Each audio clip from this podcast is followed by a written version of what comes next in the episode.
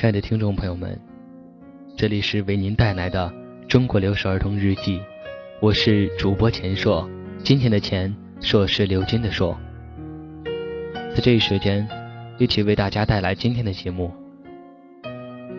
读书和生存，哪个才是主角？在中国留守儿童的世界里，他们在读书和生存中需要做一个决定。他们并没有像城市孩子那样，有着幸福的家庭，有着金钱和父母的疼爱。他们更多的是一份坚强，一份他们自己生存下去的毅力。杨海教，二零一零年四月二十一日，星期三，晴。今天又是赶场的时间了，这对我来说很重要。我跟奶奶商量说。我很需要去赶一趟场，因为家里早已经没有菜吃了。天那么早，什么都种不出来。再说，米也早就没有了。每一顿饭都是吃包谷面，都不想吃了。可是我如果去赶场，又要耽误学习，也怕老师埋怨。奶奶一时间也不晓得该怎么办好。她想了一下，说：“那你明天就和我一起去赶场吧。”奶奶是答应我了。可是我心里还是很矛盾的，我也晓得到底顾哪边好了。杨敏，二零一零年三月十七日，星期三，晴。今天开家长会，我也给爷爷讲了，可是我爷爷又老又忙，他没有来，而其他的家长差不多都来齐了。今天的家长会，其中有一件事是讨论学校为学生。统一订购校服的事，想买就买，不想买就不买。很多家长都迟迟买，我也很喜欢穿校服。可是我们家不是有钱人家，爸爸和妈妈给我们的生活费都放在爷爷那里，而且很少。我也不晓得爷爷是不是同意。杨海香，二零一一年九月十八日，星期日，多云。今天下午我回家就吃饭。吃完饭就去背玉米，我的脚很痛。可我要是不去的话，那玉米就背不完了。再说，如果今天不去背，明天也还得去背。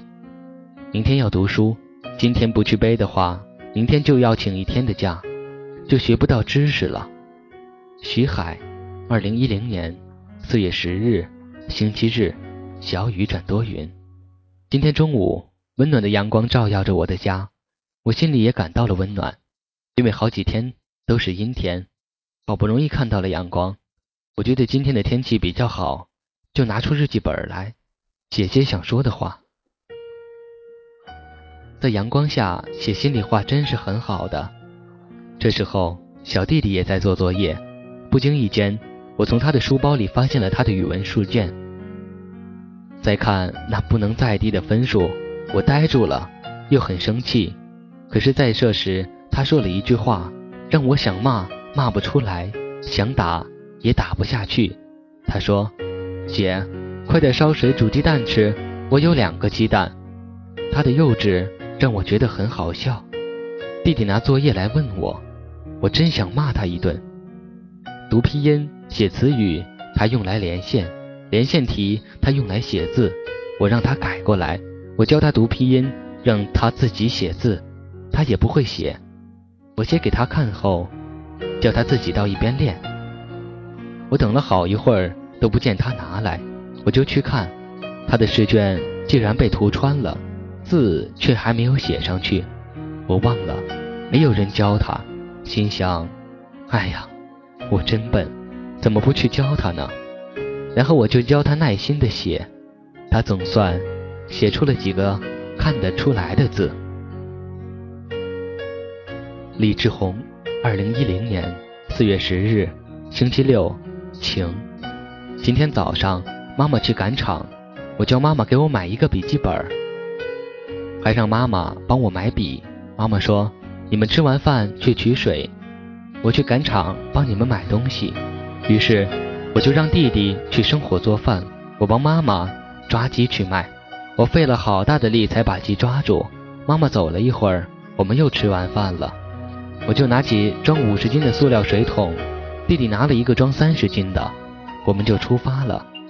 我一边走一边想，如果妈妈给我买新笔记本的话，我就好好设计我的日记本，在一页上画棋盘格子，那我就可以战胜徐建友了。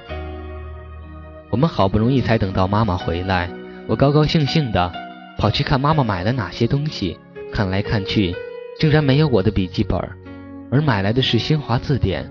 妈妈不识字，真是，真是，唉！妈妈把我平时最喜欢的包子给我，我都没有心情吃。张雷，二零一零年四月九日，星期五，晴。今天下午，我们学校举行了隆重的升旗仪式，可是依然没有电。我和徐金强说：“太神了，每天都在降级这一天没有电，是不是因为？”太干旱了，河水不够发电呢。后来郎老师叫我们唱国歌，他领头，然后大家都唱了起来，而我没有唱，因为今天我的肚子特别饿，嗓子也不行，所以就没有唱。郎老师直接过来，用手捏住我的下巴，并没有用力。他问我为什么不唱，我没有回答，因为我觉得像这种小问题多说无益。升完旗后，冷老师只说今天天气特别干。所以在野外不能乱用火，不然只要风一吹，就会把整座大山都烧成灰。他还说不要以为自己很了不起，在这点一些火，又在那儿点一堆，如果把整座大山都烧了的话，后悔就来不及了。世上可没有后悔药。我很奇怪，郎老师为什么没有当众批评我呢？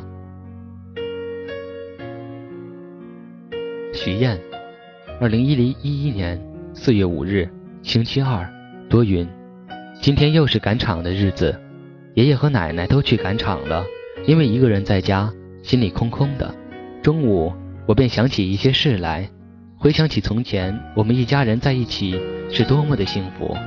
可是那幸福在二零零九年破碎了，就像玻璃被石头砸碎一样，再也捡不起来。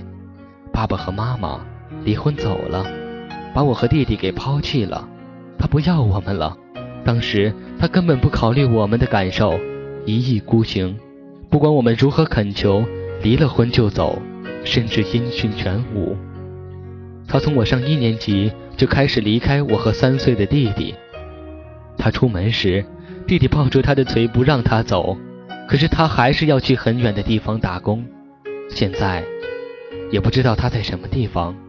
如果我知道在什么地方，我想对他说。你只生了我和弟弟，没有养育我们，你根本没有尽到一个母亲的责任。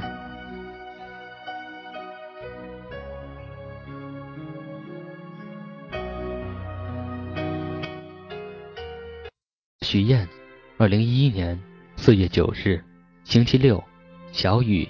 今天我们一家都忙着粉墙，有几个邻居也来帮忙。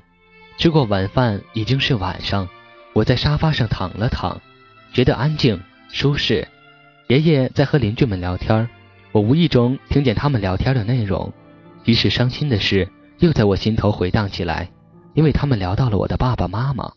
我伤心的跑到了自己的房间，回忆起我悲伤的童年。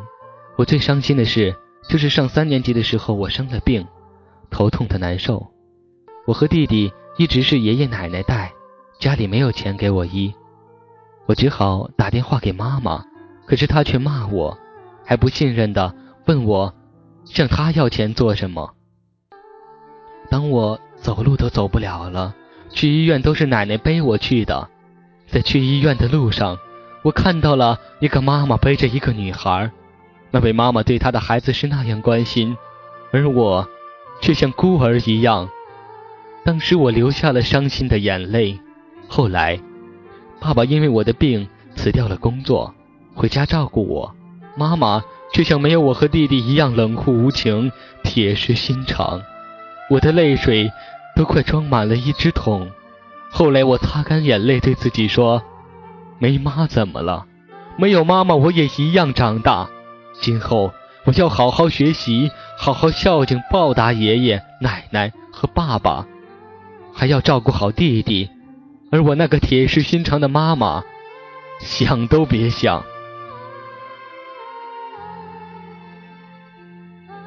杨鹏二零一零年四月七日星期三晴放学以后我在家看了一会儿电视突然想起了妈妈交给我的任务。我的任务是打猪草和煮饭而哥哥的任务则是背水和喂猪。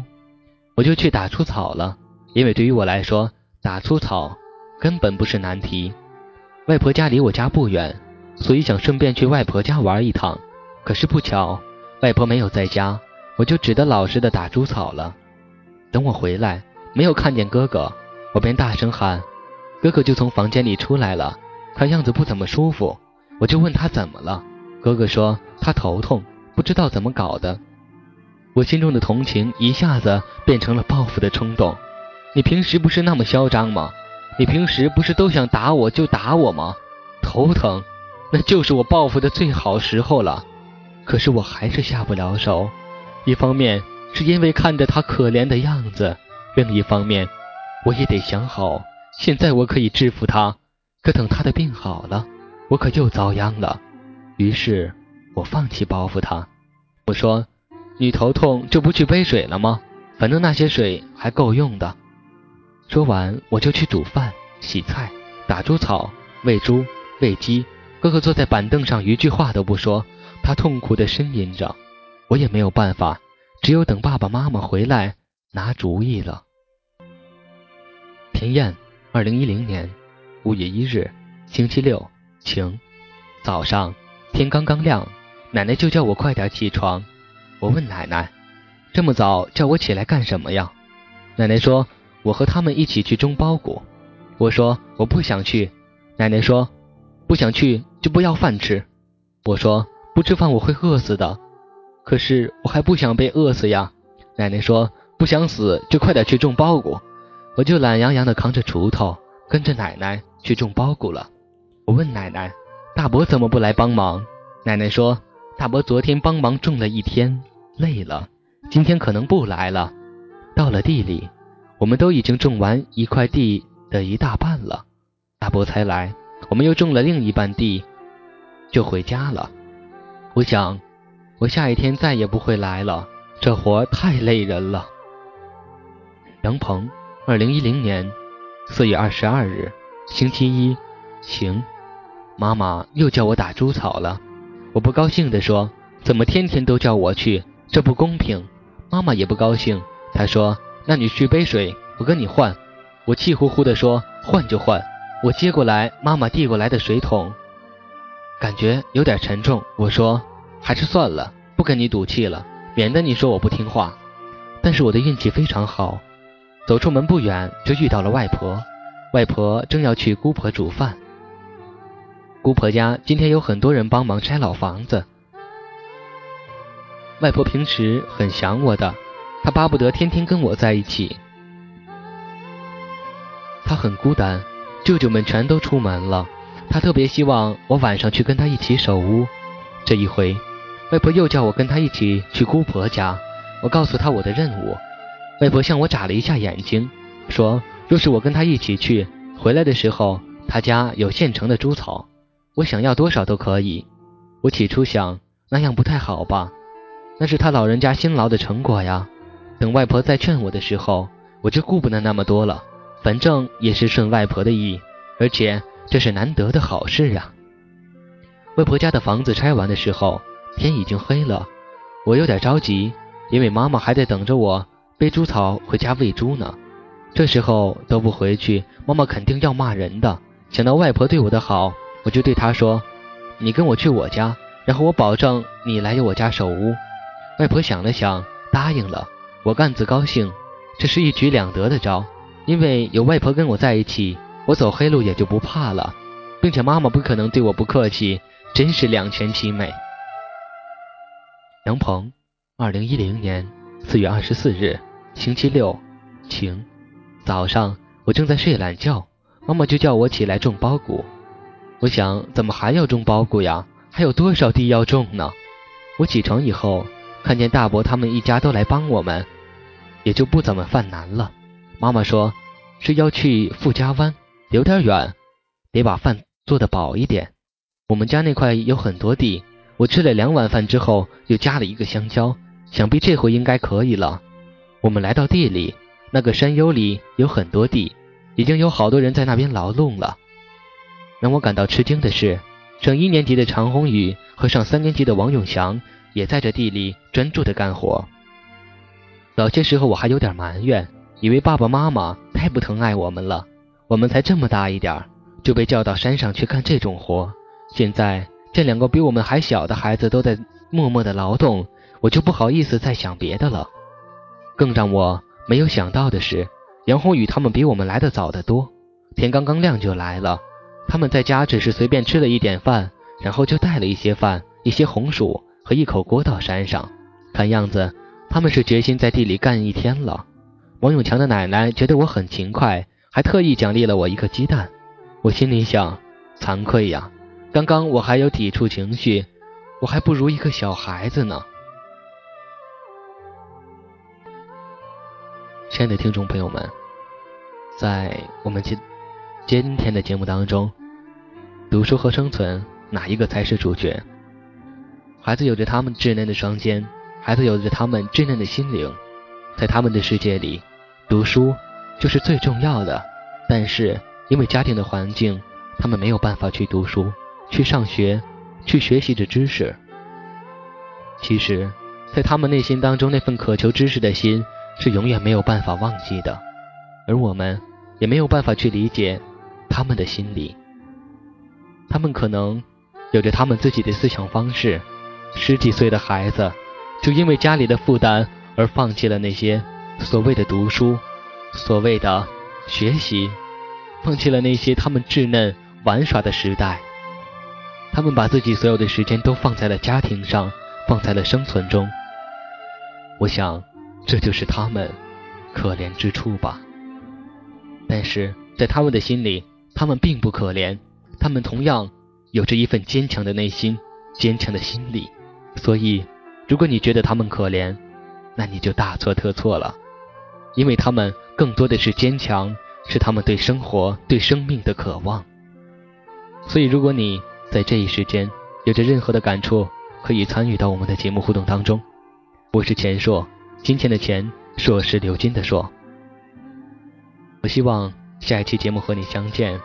中国留守儿童日记，下次再见。